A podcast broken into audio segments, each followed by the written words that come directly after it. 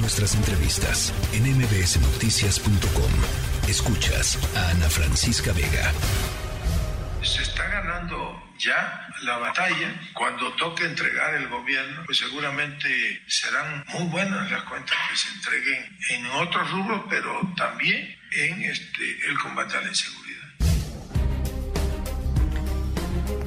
Bueno, la organización civil México Unido contra la Delincuencia, con quien hemos platicado aquí muchas veces, presentó el Atlas de Homicidios 2021. Es un atlas que revela pues una serie de números y de tendencias en torno a eh, pues las, los, las y los mexicanos que fueron víctimas de homicidio en el país. Eh, un promedio de 94 asesinatos diarios con, con eh, pues con informaciones muy relevantes que vale la pena ponerle el foco. Lisa Sánchez, directora general de México Unido contra la Delincuencia. Gracias por platicar con nosotros esta tarde, Lisa.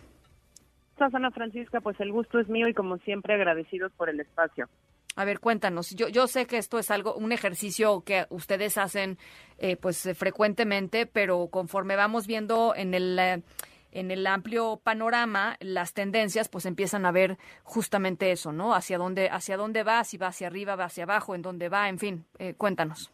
Es correcto. Bueno, lo que hacemos es que por cuarto año consecutivo, cuando el INEGI en el mes de octubre del año posterior saca los datos completos de los asesinatos, de los homicidios dolosos del año anterior, es decir, cuando en octubre del 2022 sacó los datos de homicidios de 2021, nosotros nos damos a la tarea de visualizarlos, ponerlos en mapas y gráficas de manera que en una sola página las personas de cada entidad federativa puedan ver cómo se comportó el homicidio doloso en su estado y adentro de su estado a nivel municipal. Esto lo hacemos evidentemente, pues uno para que sea más fácil comprender toda esa estadística que el INEGI saca en unas bases de datos muy complejas, pero que tienen muchísima riqueza, y por el otro lado, como bien mencionabas tú, pues para ir identificando tendencias. Este año 2021, que salió publicado a finales del año pasado, pues lo que nos eh, enseña es que si bien a nivel nacional tuvimos una reducción del 7% en los homicidios con respecto al 2020, la concentración de las muertes violentas en México sigue estando muy, muy, muy identificada con 10 municipios del país y sobre todo presenta focos rojos en al menos cuatro entidades que ya de manera sistemática y por tercero, cuarto, quinto año consecutivo se ubican perdón, se ubican entre las eh, entidades más violentas del país, ¿no? Ese es el caso de Baja California, es el caso del Estado de México, de Guanajuato y de Chihuahua, por ejemplo. Y dentro de eso, Ana Francisca, déjame compartirte un par de datos que fueron particularmente interesantes. Lo primero que vimos es que a nivel nacional esa reducción del 7% no se comportó igual entre víctimas hombres y víctimas mujeres. Ah, Por segundo año consecutivo, desde que empezó la pandemia, la reducción es mayor entre las víctimas hombres, es el 7% de reducción, mientras que en las víctimas mujeres es solo del 3% esa reducción. Seguimos viendo lo que ya conocíamos, las mujeres tenemos doble por probabilidad o, o morimos o somos asesinadas con doble frecuencia en el espacio privado de lo que lo hacen los hombres, es decir, nos, nos asesinan a nosotras dos veces más que a los hombres adentro de nuestras propias casas. Y encontramos también pues un dato escalofriante y es que las mujeres menores de 15 años pues tienen cinco veces más probabilidades de ser asesinadas que los menores hombres de 15 años en el país. Entonces ahí ya hay una tendencia importantísima, no solo en concentración geográfica, sino también pues en cuáles son los grupos poblacionales que ese año fueron los más afectados por la violencia letal. Y habrá que encontrar pues las explicaciones, ¿no? Este, porque pues a, toda tendencia hay, hay una explicación detrás. Eh, Lisa, y déjame preguntarte sobre el tema de, de, las mujeres y este tema que dices de, de, los, de las niñas, yo diría menores de 15 años. Eh, ¿Hay eh, eh, focos rojos en términos, pues esto, geográficos? Sí, fíjate que sí encontramos que hay estados, por ejemplo, Guanajuato, donde las eh, personas menores de 15 años, los niños, las niñas, las personas adolescentes tienen mucha mayor probabilidad de sufrir violencia letal que el promedio nacional. ¿no? Algo que nos llamó eh, muchísimo la atención, evidentemente, ¿no? Eh, y el hecho de que eh, hay otras entidades en donde este tema de género pues se expresa más como podría ser el estado de Tlaxcala, ¿no? Donde las niñas tienen un un mayor riesgo y que digamos son estados de los que se habla poco porque no son Tijuana, no son Ciudad Juárez, digamos, no son estados en donde existan estos municipios eh, donde ya estamos acostumbrados a tener los máximos históricos eh, de violencia homicida.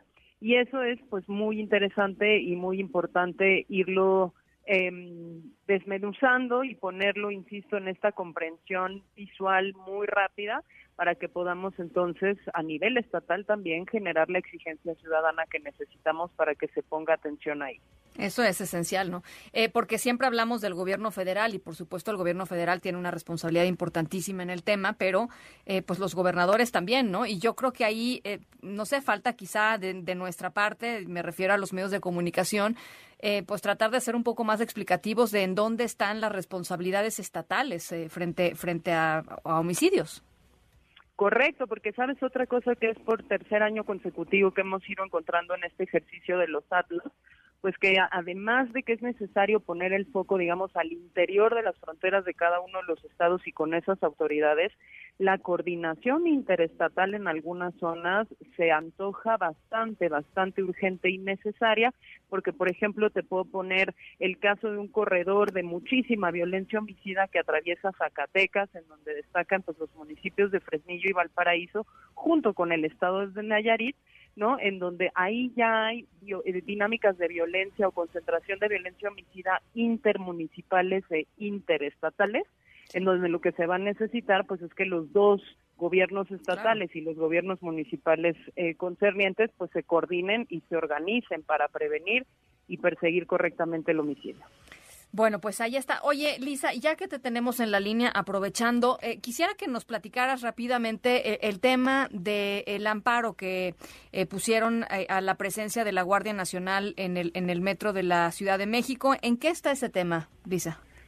Mira, fue admitido el día de ayer, es parte de una estrategia que evidentemente nosotros ponemos eh, a consideración del eh, Poder Judicial por varios motivos. Y es que pese a que no se han resuelto un montón de casos, y eso tú lo sabes bien, en la Suprema Corte de Justicia sobre los límites de la militarización y el uso de Fuerzas Armadas en tareas ajenas a la disciplina militar que lleva muchísimos años, pues lo que no podemos permitir es que en espacios tan transitados, tan afluentes, tan cotidianos, como serían las instalaciones del metro, tengamos el 46% del total de fuerza eh, de la Guardia Nacional desplegada en la Ciudad de México, ¿no?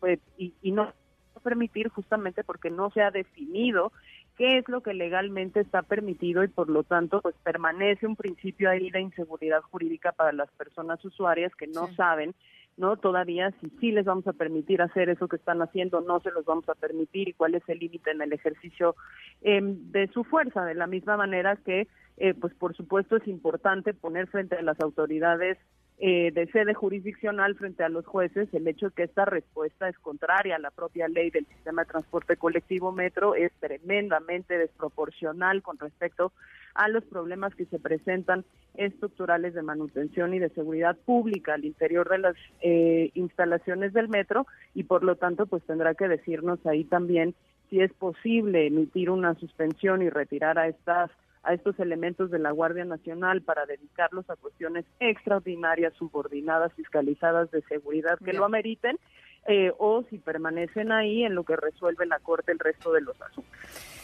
Bueno, pues eh, importante también este tema. Lisa, te mando un abrazo, te agradezco muchísimo, eh, como siempre. Muchísimas gracias a ti, Ana Francisca, un abrazo. Gracias, muy buen fin de semana. La tercera de MBS Noticias.